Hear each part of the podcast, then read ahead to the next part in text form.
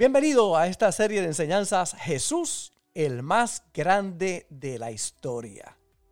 No hay un personaje más grande, más importante, más influyente, el maestro de maestros y sobre todo el Dios que se hizo hombre. De nuestro Señor Jesús podemos nosotros comprender que Él fue el que dividió la historia de la humanidad, el antes de Cristo y el después de Cristo. Ha sido el personaje más estudiado por más de 20 siglos y la figura más importante de la historia humana.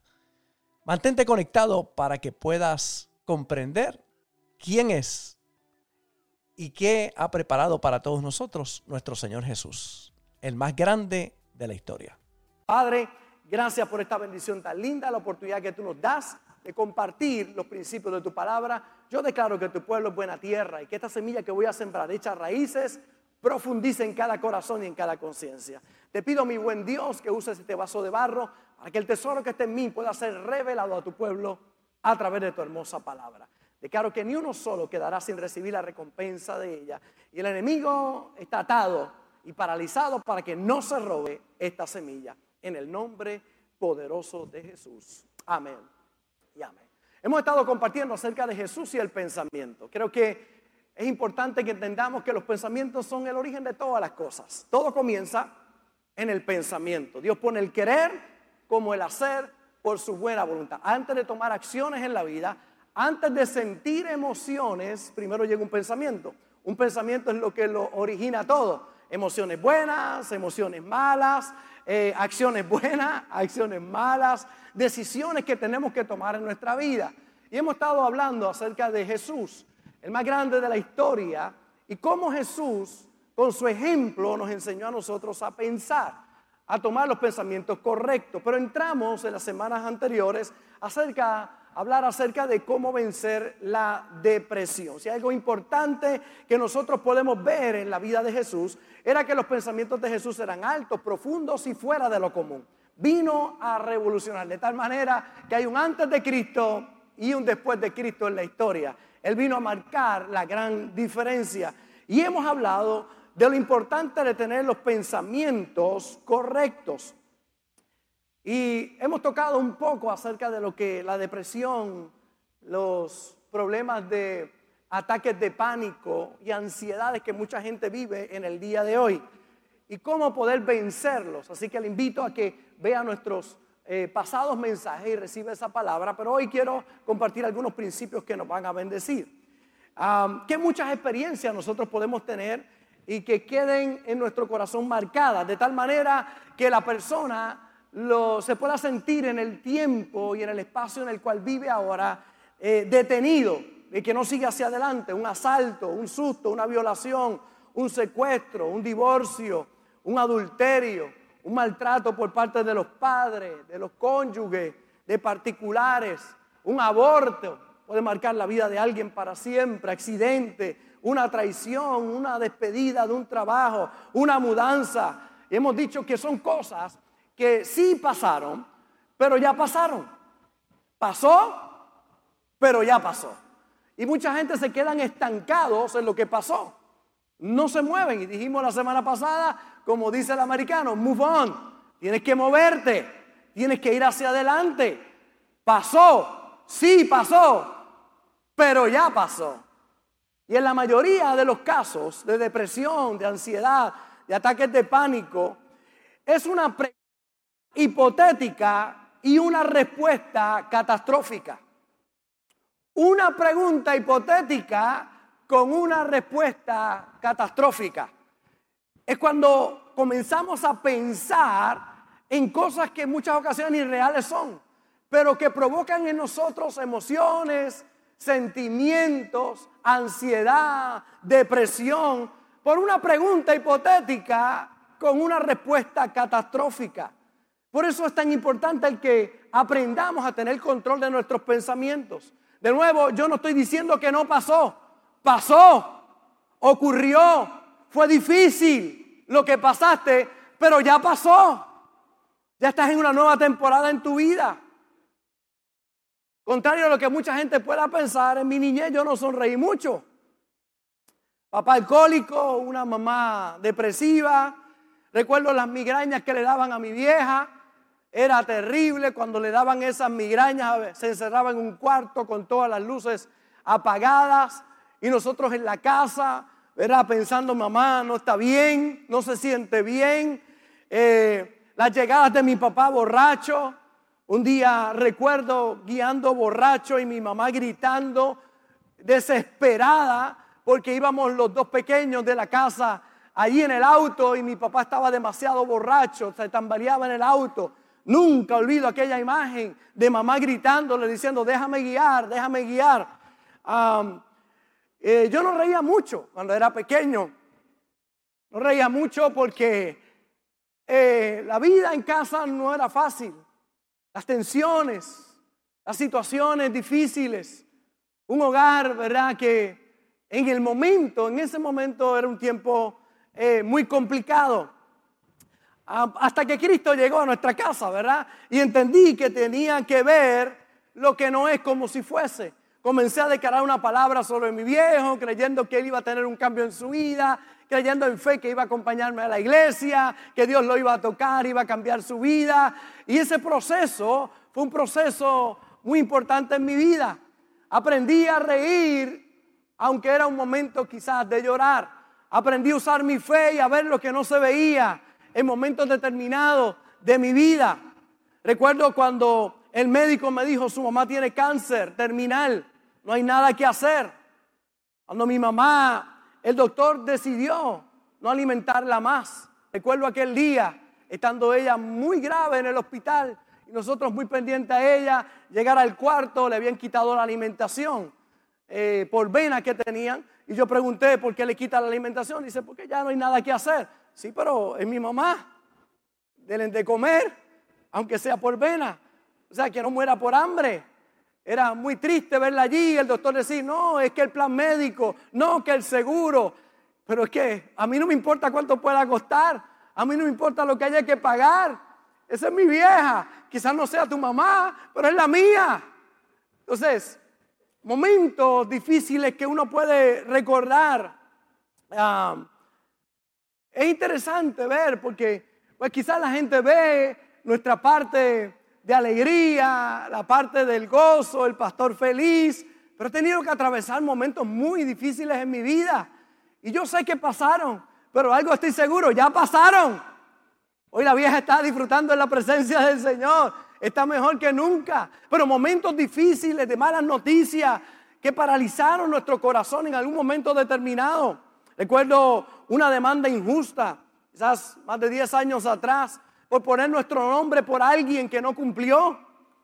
Yo sé que, eh, yo sé lo que son noches mirando el techo, ¿verdad? Pidiéndole a Dios y en momentos reclamándole a Dios. Pero si yo lo hice con el buen corazón, porque esta persona no paga ahora, porque yo estoy demandado, porque me demandan en mi carácter personal, ¿Por qué tener que pagar ahora en este momento tan, ¿verdad? De tanta incertidumbre. Fueron noches muy difíciles donde muchas lágrimas salían y yo pensaba cómo saldré de este problema, de esta situación, ¿verdad? Habiendo hecho las cosas bien, viendo la injusticia que puede haber, reclamándole a Dios, pero ¿qué pasó? Yo he vivido esos momentos también, momentos muy difíciles. La persona que debía ser demandada lo más feliz y la pastora y yo siendo arrastrados por aquella demanda. Pensamientos como estos vinieron a mi mente. No vuelvo a confiar en nadie. ¿Dónde están mis amigos? ¿Dónde está Dios? ¿Qué hago en este momento? Eran momentos de mucha incertidumbre. Por eso cuando yo le digo a la gente que todo va a estar bien, no se lo digo desde la plataforma de la perfección y de que no he tenido problemas. Te lo digo porque yo he estado en ese momento difícil, en ese momento duro, donde parece que Dios no está, donde no siento que Dios pueda estar. Pero hay que caminar por fe y no por vista y creerle a Dios con todo el corazón, aún en esos momentos de incertidumbre. Dios está ahí. Yo sé que muchos amaron a mi viejo, a mi papá. Tuvo un cambio extraordinario. Se cumplen, qué sé yo, ocho años hoy, en el día de hoy. Hoy, en el día de hoy, exactamente hoy se cumplen ocho años que él partió con el Señor. Ayer hubiese cumplido años mi viejo, ¿verdad? 80 y qué, 84 años de edad. Y hace ocho años partió con el Señor.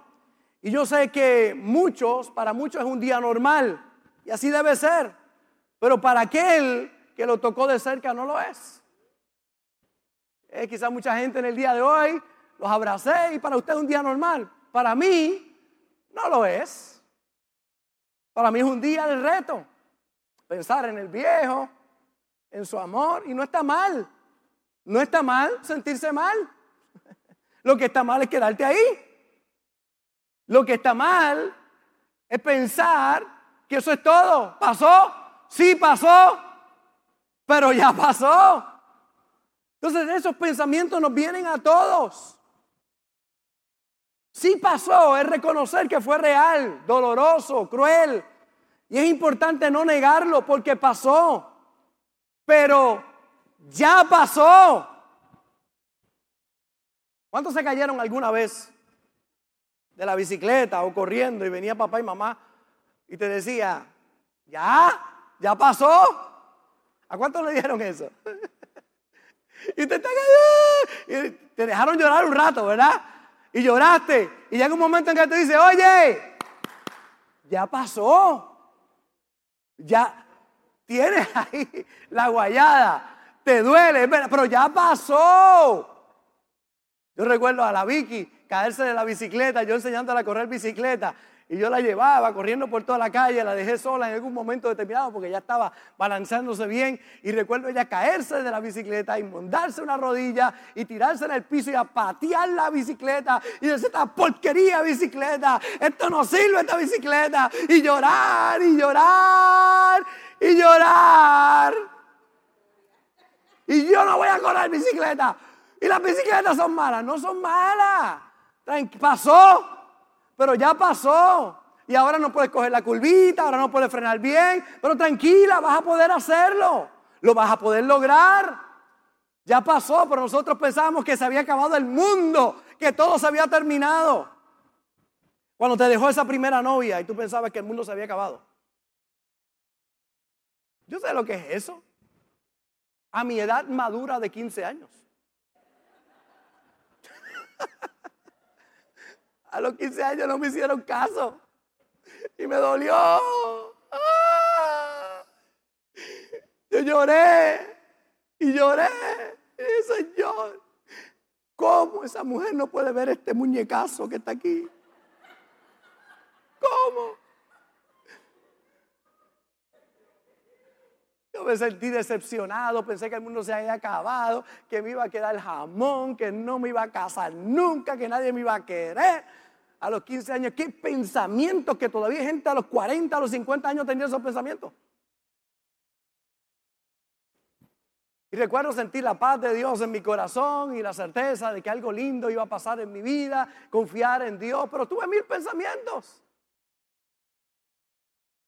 afectó mi autoestima en aquel momento. Hasta que la pastora me vio y se le cayó la quijada y se tiró al piso y me dijo, cásate conmigo, me mato, me dijo ella, así. Así no fue, pero me gusta contarlo, se ve chévere eso. se siente bien. Mire, llegó a mi vida a los 16 años y va, la historia, ¿verdad? 5 años de novio, 32 llevamos de casado. Había una buena historia para mí. Pero si me llevo a quedar pensando, Ay, me dejaron, no me quieren, pues mire lo que se perdió.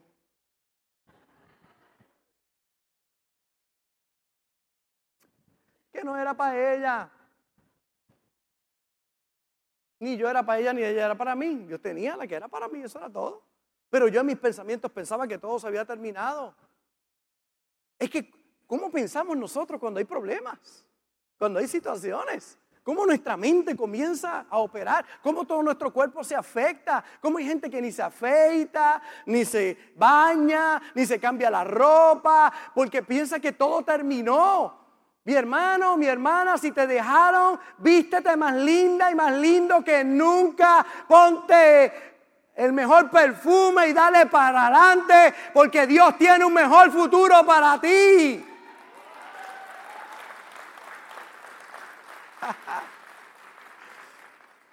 Estos días vino a predicar aquí, estuvo con nosotros el doctor Isaac Esquilín, ¿verdad? Y predicó y trajo una palabra tan especial, tan poderosa. Y Vania recibió esa palabra ahí.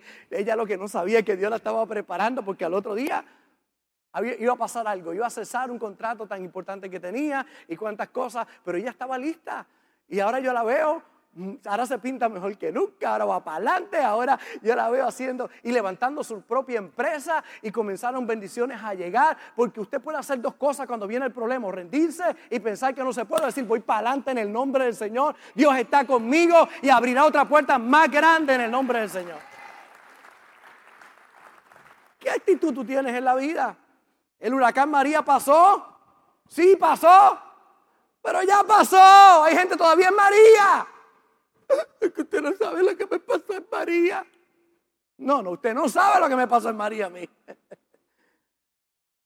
Pero ya pasó. Nos levantamos de María. Y puede venir María, Pepe, Juancho, eh, Pepa, que quien sea. Nosotros vamos para adelante en el nombre del Señor.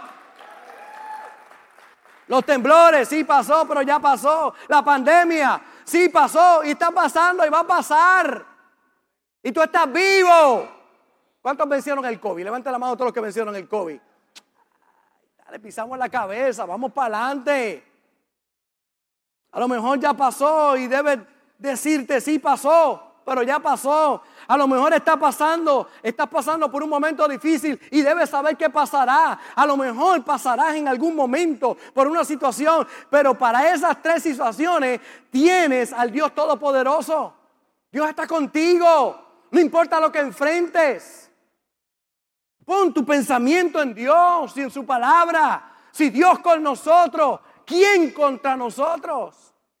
Mire como dice 2 de Corintios 4:17, porque esta leve tribulación momentánea produce en nosotros un cada vez más excelente y eterno peso de gloria, no mirando nosotros las cosas que se ven, sino las que no se ven, pues las cosas que se ven son temporales, pero las que no se ven son eternas. ¿Qué vas a mirar? ¿Lo que ves o lo que no ves? Por eso es que hay gente, hay tantas personas deprimidas, ansiosas, con ataques de pánico, mirando lo que se ve. Y quizás lo que se ve es difícil, es duro, pero yo te invito a que veas lo que no se ve. ¿Y qué es lo que no se ve? La fe es la certeza de las cosas que se esperan, la convicción de lo que no se ve. No lo veo, pero lo creo y lo creo con todo mi corazón. Creo que voy a pasar al otro lado. Pablo le llamaba leve tribulación momentánea. Leve y momentánea, va a pasar. Y cuando pase, no te quedes ahí amarrado. Pasó. Muévete. Porque dice el apóstol Pablo, produce en nosotros. Esa tribulación produce en nosotros. La pregunta es, ¿sigues amando a Dios a pesar del problema? ¿O el amor que tú tienes por Dios es condicional? Es que si te va bien, tú le sirves, pero si no te va bien, no le sirves. Son los que si el matrimonio va bien, chévere, se mantienen ahí. Hay problemas, quiero renunciar. Quiero acabar. Vamos a terminar. Mi hermano, problemas siempre va a haber en todo.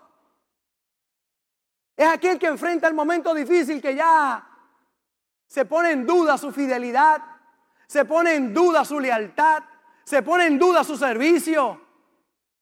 O en tu corazón tú estás claro que no importa lo que venga, tú nunca te apartarás de Dios. Estás claro en tu mente. O tus pensamientos no son tan sólidos como eso. Amas a Dios aunque no vaya todo bien. Amas a Dios aunque el cónyuge te deje. Amas a Dios aunque te digan que es cáncer. Amas a Dios aunque pierdas la demanda. Amas a Dios aunque el negocio quiebre. Amas a Dios aunque las cosas no pasen como tú esperas. O tu amor está condicional. Condicionado a que todo esté bien. Hemos aprendido que nunca se pierde. O se aprende o se gana. Pero nunca se pierde. Que aquello que parece hoy un fracaso, si aprendes de eso, vas a ver que tendrás una gran victoria. Es que las grandes victorias están cimentadas sobre los momentos difíciles y el fracaso. La historia está llena de hombres y mujeres que en el gran problema de la vida surgieron las grandes ideas de su vida. Que fue en el momento duro donde surgió la idea para vivir una vida hoy de abundancia. ¿Aprendiste o te rendiste? Por eso levántate una vez más. No mires lo que se ve, sino lo que no se ve. Aprende a mirar a Dios, a su palabra, a sus principios. Y saber que el que tiene a Dios va a pasar al otro lado. Aunque haya una tormenta grande y parezca que la barca se va a hundir, si Jesús está en la barca, todo va a estar bien. La barca no se va a hundir. Ahí que debe estar nuestra confianza. Ahora, ¿cómo dejo que pase lo que ya pasó? ¿Cómo dejo que pase lo que ya pasó? Número uno, deja tus ansiedades en las manos de Dios. Identifica qué es lo que te tiene triste y míralo de frente y háblale a tu montaña. En consejería, cuando yo escucho a la gente que viene con las situaciones que pueda tener, es interesante porque la gente viene, cada persona viene con su rollo, con su situación, con su problema, y yo empiezo a notar los problemas. La persona empieza a hablarme, y yo empiezo a notar, hago varias columnas, ¿verdad? Y empiezo a notar el problema, porque la gente viene con todos los problemas juntos. Y entonces dice, tengo un gran problema. Entonces, cuando usted empieza a hablar con la persona, se da cuenta que la persona no tiene un gran problema. La persona tiene muchos pequeños problemas que como lo juntó todo, pues se ven un gran problema. Y de momento yo comienzo a pensar en los problemas que tiene la persona, ¿verdad? Y pongo en orden todos sus problemas. Por eso es un ejercicio muy bueno es anotarlos y verlos separados unos de otros. Si los ves todos juntos parece grande el problema, pero si los miras individualmente, oye, muchos contra ti es un abuso. Pero si los coges uno a uno, uno a uno, y los identificas. Está este hombre hablando con, otro hombre y dice, chicos, los otros días iba con mi suegra, íbamos juntos, y de momento dos tipos vinieron y empezaron a golpear a mi suegra. Y de ¿qué tú hiciste? Y él dijo, no, 30 dólares eran demasiado, era mucho. Eso era un abuso, tratándole. O sea, tú no la defendiste. El problema es cuando hay muchos contra uno. Pero si coges un problema uno a la vez, y lo enfrentas y lo miras de frente. A este juez le llevaron unos muchachos con cadenas, pelos largos, ropa de calavera. Y cuando el juez los vio, ellos llegaron intimidando al juez, se pararon allá al frente y el juez dijo, por favor, quítenle en esa ropa, recórtenlo y tráigame los peinaditos para acá. Y fueron, le quitaron todo, los trajeron peinaditos y cuando llegaron estaban así, lo miraban al juez así con todas las cosas que tenían, venían intimidando. Le quitaron todo eso y...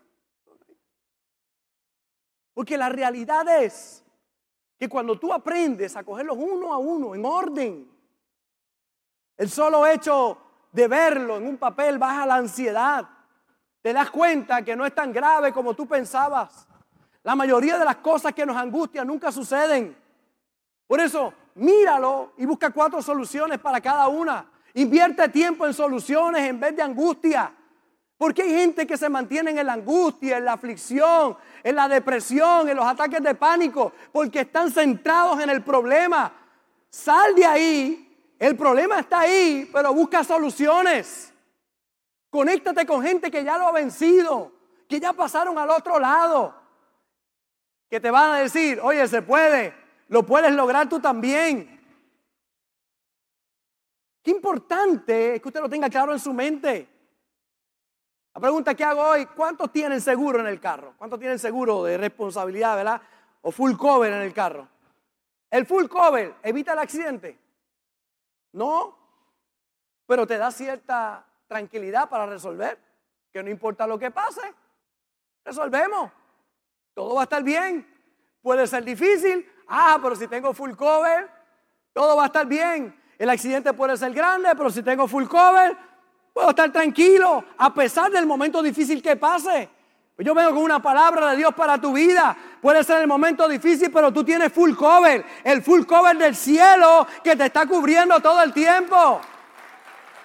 Claro. Si algo tú debes saber es que todo tiene solución. Mire cómo dice Pablo, no nos ha sobrevenido ninguna tentación que no sea humana, pero fiel es Dios, que no dejará ser tentado más de lo que podéis resistir, sino que dará, diga conmigo, dará. Dígalo más fuerte, dará. Mire cómo dice, dará también juntamente con la tentación la salida para que podáis soportar.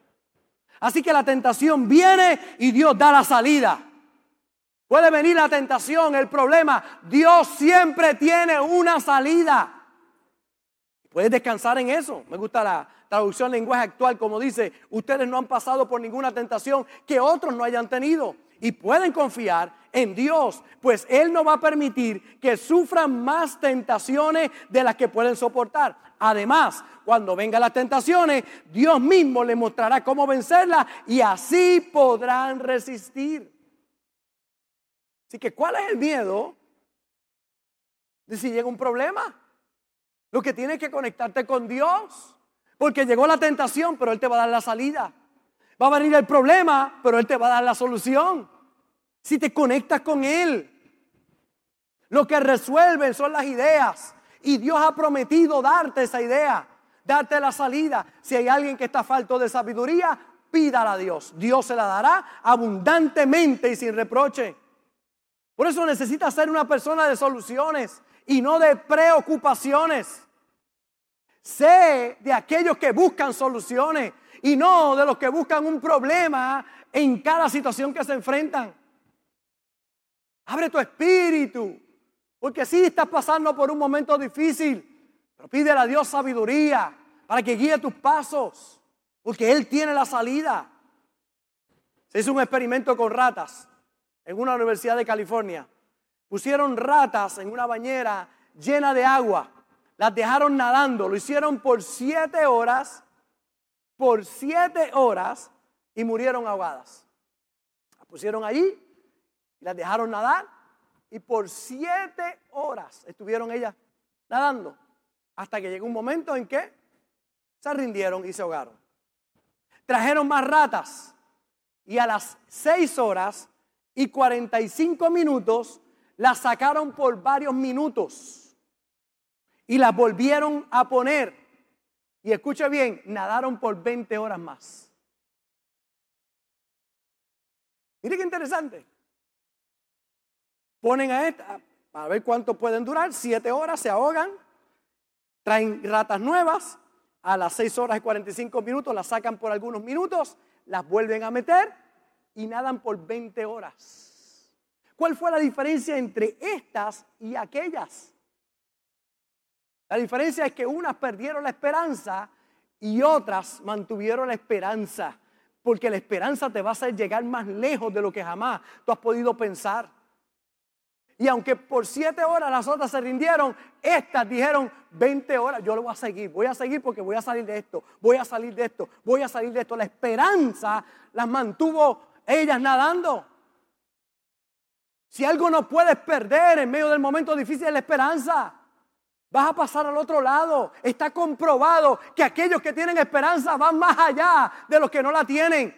Y hay gente que ha estado tan cerca de su milagro, pero se han rendido han estado tan cerca de alcanzar la promesa de Dios, pero se rindieron. Pensaron es imposible, aquí no hay nada que hacer. Puedes nadar 27 horas. Lo puedes hacer si mantienes la esperanza. Por eso, número uno, escribe los problemas y dale pensamiento a las soluciones y no al problema. Dios te va a dar ideas. La salida la vas a poder ver. Pide al Espíritu Santo que te muestre el camino. Por eso David lo podía decir con una seguridad tan grande. Decía, joven fui y he envejecido y no he visto justo desamparado ni su descendencia que mendigue pan. David dice, ya estoy viejito, pero desde joven he visto que no hay justo desamparado ni su descendencia que mendigue pan.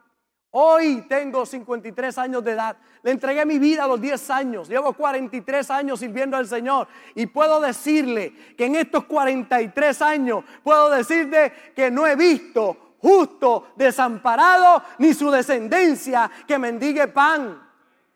Yo sé, cuando yo llegué era muy jovencito, tenía 23 años, y yo le decía a los que tenían 50, denle empalante, ustedes pueden. Y usted sabe, cuando yo llegué, a los 23 años, en esa época, hace tururún de años atrás, tener 50, 50 años era ser viejo. Ya era un viejito, 60 años, ya decrépito. Y yo le decía, dele para adelante, haga ejercicio. Y me decían, claro, como usted es jovencito, usted tiene 23 años, así cualquiera, yo tengo 53 y estoy chavadito, chavadito, casi podrito. Ya se creían viejos. Ya se creían que no podían. Hoy tengo 53 años. Oye, y estoy más fuerte que nunca. Hoy le digo a los de 73 años, dele para adelante, Dios está contigo, todo va a estar bien. Viejo es el diablo y todavía sigue chavando por ahí. Claro, hay dos o que dicen, claro, como yo tengo 75, pastor, y usted tiene 53. Pues si yo le decía eso a los 23, hoy tengo 53. ¿Y por qué tengo la vida que tengo hoy? Sencillo, por mi manera de pensar. No he permitido que los problemas dominen mi vida. Es que tengo 60, es que tengo 70. Mire, a los 85 Caleb le dijo a Josué, dame mi monte. A los 99 Abraham preñó a Sara. Pastor.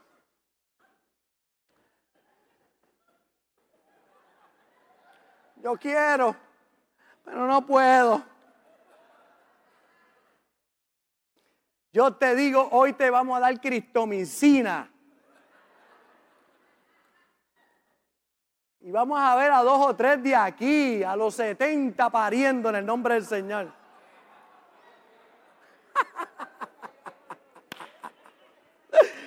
la pastora dice, a mí no. Mire, mi hermano, ¿qué tú, ¿cómo tú piensas? Ah, es que tengo 50, estoy viejo, es que tengo 60, estoy viejo. que... No, no, no, tiene que ver con la edad, tiene que ver con lo que tú crees aquí adentro. Si tú crees que tus días se acabaron, se acabaron tus días. Pero si tú crees que tus mejores días están delante de ti, de la mano de Dios, te esperan los mejores días en el nombre de Jesús. Te esperan los mejores días. Número dos, si es pecado, arrepiéntete de corazón. Número uno, deja tus ansiedades en la mano de Dios. Número dos, si es pecado, oye, arrepiéntete de corazón. Claro que haya gente deprimida, ansiosa, con ataques de pánico. Si están en pecado, el pecado produce muerte. La paga del pecado es muerte.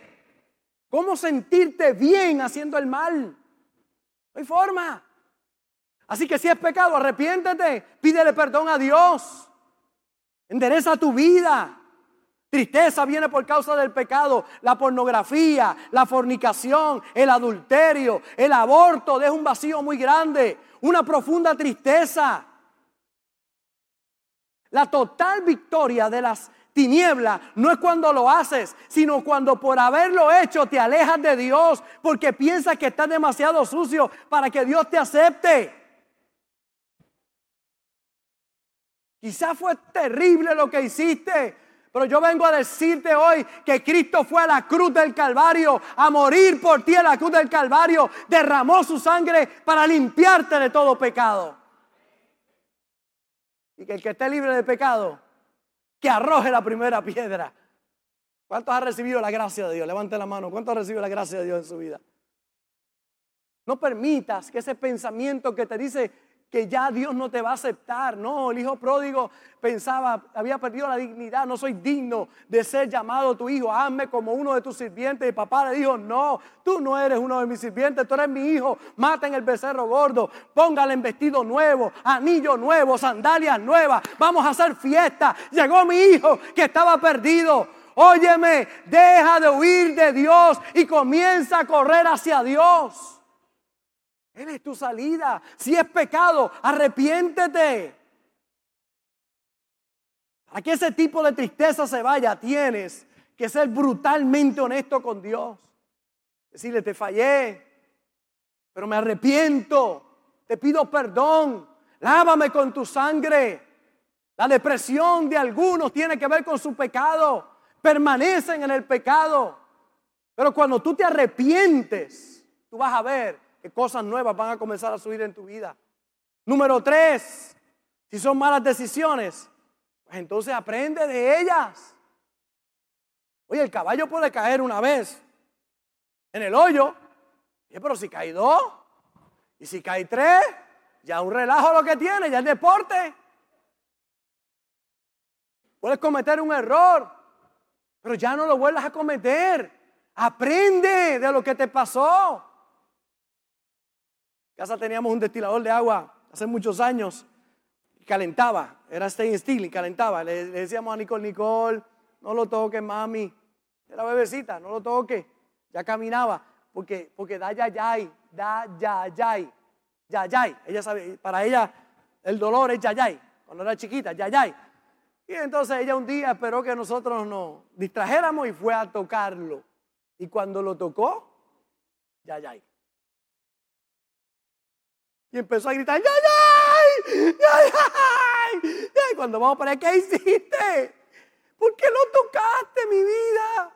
Allí estuvimos con ella y la abrazamos y la curamos, la ayudamos en ese momento difícil de su vida, traumático. Pero es interesante, porque después miraba el destilador de lejos y decía, eso ya, ya hay. Y pasaba bien lejos eso ya, ya, eso ya, ya, y no lo volví a tocar, porque aprendió. Óyeme, cometiste un error, aprende que eso ya, ya, no vuelvas a caer otra vez. Eso ya, ya, todo el mundo diga conmigo, eso ya, ya. Número cuatro, si es por lo que otro hizo y te afectó a ti, ponlo en las manos de Dios. Quizás fue que alguien hizo algo. Yo sé lo que es eso. Yo sé que me demanden porque otro hizo lo que no tenía que hacer. Y mi nombre era el que estaba con mi familia y a mí fue. Me llevaron, me llevaron a corte y cuando le dijimos a la jueza, jueza, pero mire los datos, esta persona en el contrato dice, pero usted es el que está en el nombre suyo, el que está. Y usted es el que tiene que responder, demándelo usted. Usted pierde la demanda y ahora usted demanda al otro. Entonces ahora tenía que yo demandar al otro. Y el otro no tenía, amén. No tenía para responder. Porque era confianza lo que habíamos puesto totalmente en la persona. No había nada que hacer. Había que tragarse la demanda. Había que tragarse el dolor de ese momento difícil. Si es por otro, confía en Dios. Ponte en las manos de Él. Yo sé lo que es estar en ese momento y confiar en Dios. Pasó, sí, pasó, pero ya pasó. Hoy puedo ver un horizonte lleno de esperanza, de bendición, como las puertas han seguido abriendo. Porque no albergué en mi corazón amargura contra nadie. Bienaventurados los de limpio corazón, porque ellos verán a Dios. Pastor, ¿y qué usted hizo? Compré Windex y me eché ahí, me limpié. Sacató. Cloro. ¿Estaba sucio el corazón? No, mi hermano, asqueroso estaba el corazón. ¿Qué usted quería hacer? Agajarlo por el cuellito.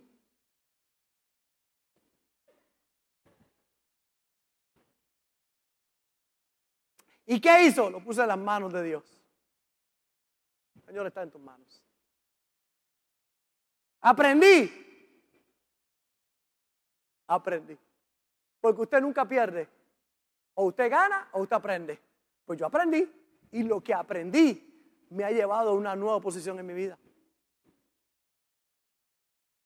Dice Pedro, así que humíllense ante el gran poder de Dios y a su debido tiempo Él los levantará con honor pongan todas sus preocupaciones y ansiedades en las manos de Dios, porque Él cuida de ustedes.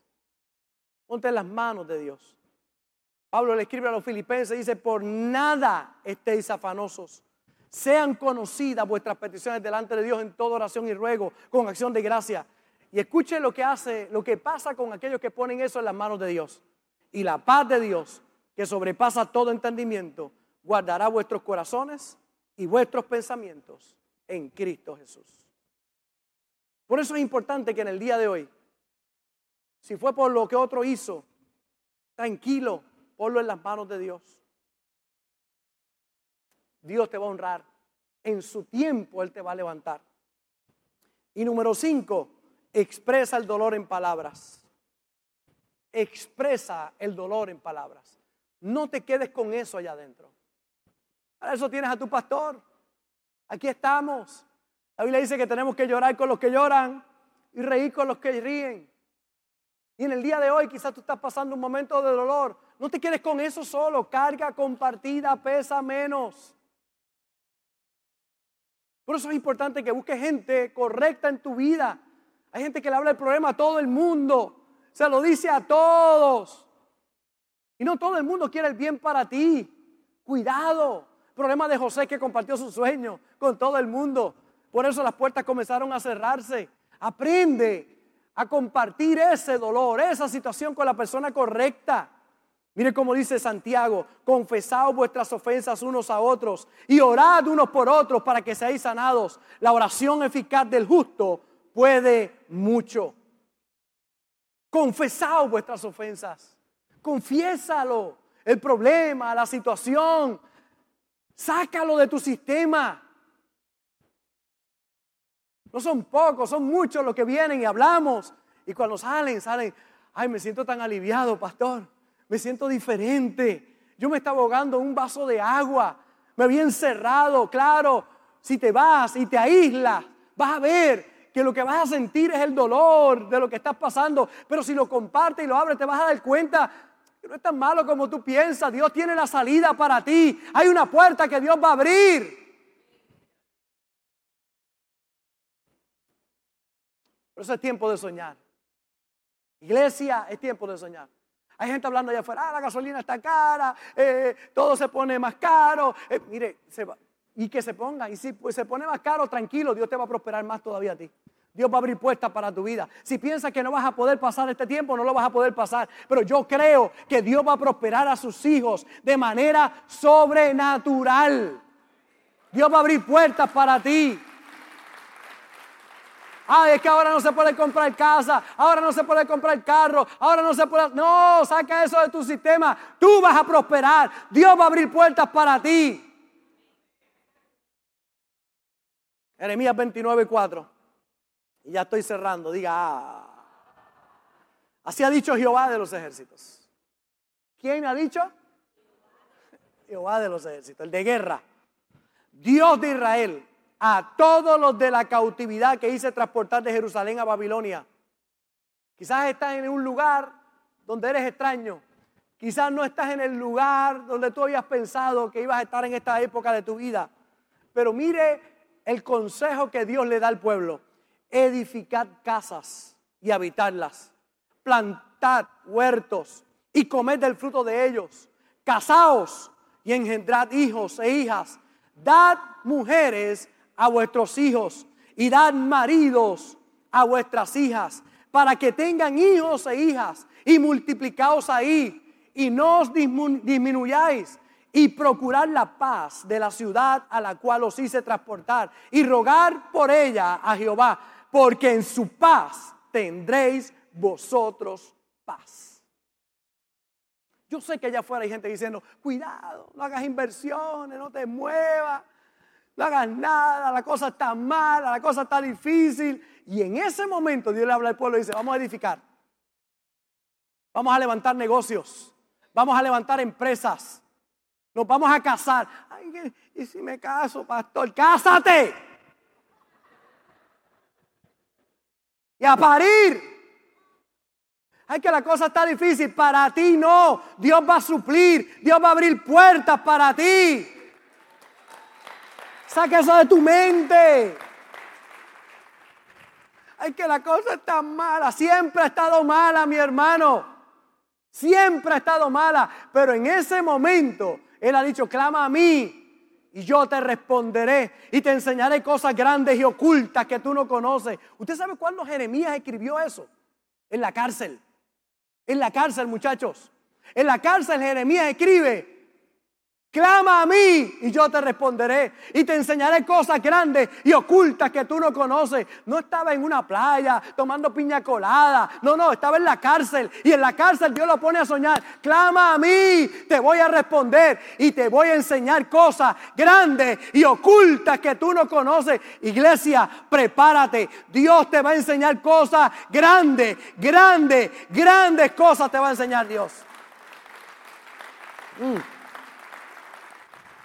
Este es el Dios que ya estuvo en tu futuro y te dice que todo va a estar bien. ¿Qué pasa si no pasas la página? Te estancas, te paralizas, anulas las nuevas oportunidades. Por eso es tiempo de abrir tu corazón. Yo les he enseñado aquí cómo cazan los monos, cierta parte de África. Los cazan bien fáciles. Ellos son muy difíciles de cazar. Pero los nativos descubrieron la forma de cómo cazarlos.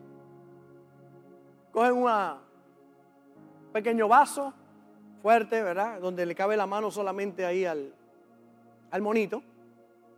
Que cabe la mano así, metida. Y le ponen un maní allá adentro. Y amarran eso al árbol. Y cuando va el monito y mete la mano y agarra el maní, ahora no la puede sacar no puede sacar la mano. Y de momento sale el nativo por allá, caminando, y cuando lo ve el mono empieza a gritar. ¡Ah, ah, ah, uh, uh, uh! ¿Cómo hacen los monos? ¿Alguien sabe cómo hacen los monos?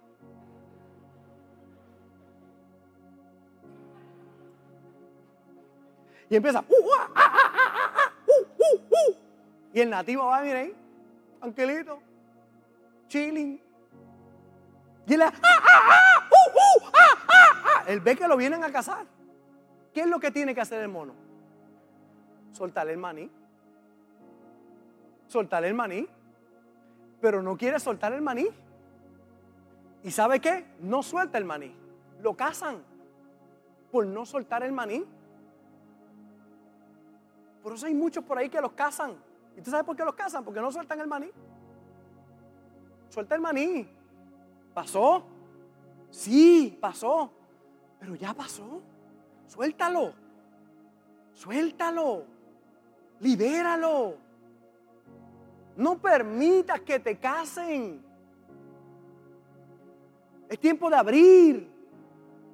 Pero hay gente tan cerrados en ellos mismos, ensimismados, en su problema, en su dolor. Es que usted no sabe por lo que yo estoy pasando. Yo sé, yo he pasado por ahí también. Yo he pasado y ¿qué ha hecho? Mirar al Dios Todopoderoso y pedirle a Dios que me ayude. No dejes que la sombra del pasado oscurezca las puertas de tu futuro. No dejes. No lo permitas. Abre tu corazón y dile, Señor, te necesito.